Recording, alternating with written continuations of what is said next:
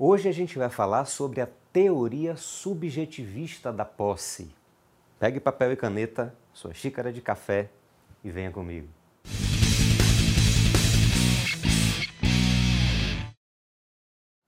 No início do século XIX, o prolífico autor germânico Savigny, Friedrich Karl von Savigny, esse nome Savigny engana muita gente que pensa que ele era francês, elaborou, apresentou aquilo que ficou conhecido como teoria subjetivista da posse. Os autores chamam de teoria subjetiva da posse, mas eu entendo que subjetivista é mais adequado do ponto de vista epistemológico. O que é subjetivo, subjetivo não é a teoria, é a, um dos elementos da posse. Então, a teoria subjetivista ou subjetiva da posse que se tornou imediatamente muito aceita, muito bem recebida na comunidade jurídica é, alemã ali de, do início do século XIX. Não foi a teoria que prevaleceu, a teoria objetivista de Ehring, é, alguns, algumas décadas depois, vai, vai substituir, vai acabar prevalecendo sobre a teoria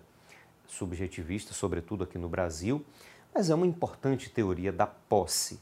E o que é que dizia Savigny a respeito da posse? Para ele, só ficaria configurada a posse, só haveria efetivamente a posse, se estivessem presentes dois elementos: um elemento objetivo e um elemento subjetivo. E aí, o elemento objetivo ele chamava de corpus, no latim, e o elemento subjetivo ele chamava de animus domini. Então, elemento objetivo, corpus, elemento subjetivo, animus domini. Somente se estivessem presentes simultaneamente os dois elementos, a gente diria que alguém teria a posse de algo.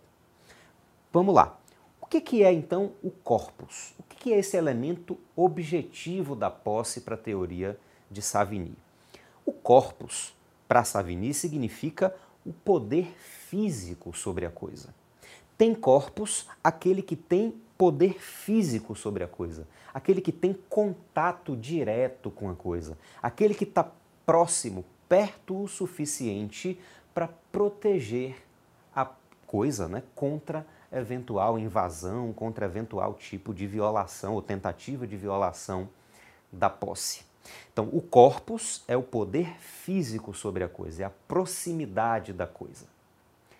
Além do corpus, também era necessário o animus domini, o elemento subjetivo. E o que, que era o animus domini? O animus domini era a intenção de ser o dono da coisa, a vontade de ser o dono daquela coisa.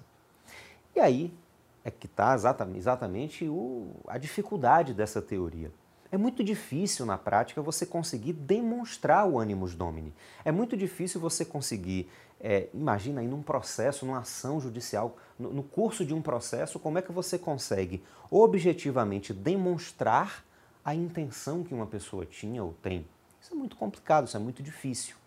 Então, o animus domini, a intenção, a vontade de ser dono, é, para Savigny, um dos elementos, né, o elemento subjetivo, um dos elementos necessários para que se possa falar em posse. Exatamente por isso, entendia Savigny, e aí no contexto da teoria subjetivista é assim que se, se constrói, que aquele que tem o corpus, mas não tem o ânimos, não é possuidor, é detentor. Então, na teoria subjetivista da posse, detenção é corpus sem ânimos. Aquele que tem o poder físico sobre a coisa, mas não tem intenção de ser dono, qualquer que seja a razão, por exemplo, porque ele sabe que a coisa tem dono, ele não tem posse, ele tem detenção. É, portanto, detentor e não possuidor. Por exemplo, veja alguém que é locatário. Eu moro num apartamento de aluguel, pago aluguel todo mês eu sei que tenho, enfim, que eu ocupo esse imóvel, eu tenho poder físico sobre esse imóvel, eu tenho corpus sobre esse imóvel, mas em razão de um contrato de locação. Então eu sei que o imóvel tem um dono, que é o locador, e eu sei que quando terminar o contrato de locação eu vou ter que devolver o imóvel para o locador. Então eu não teria aqui animus domini. Eu não teria a intenção, a vontade de ser o dono da coisa.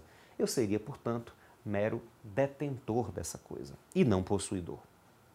Bom, a teoria subjetivista vai ter problemas, esse aí é o principal deles. Como é que eu consigo provar num processo a intenção?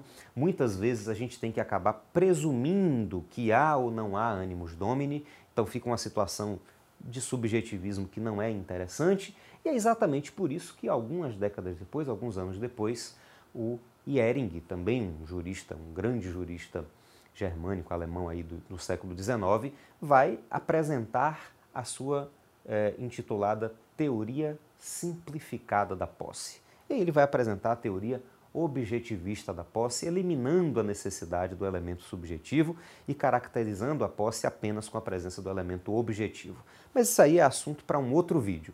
A gente se vê lá. Um grande abraço e sapere aude.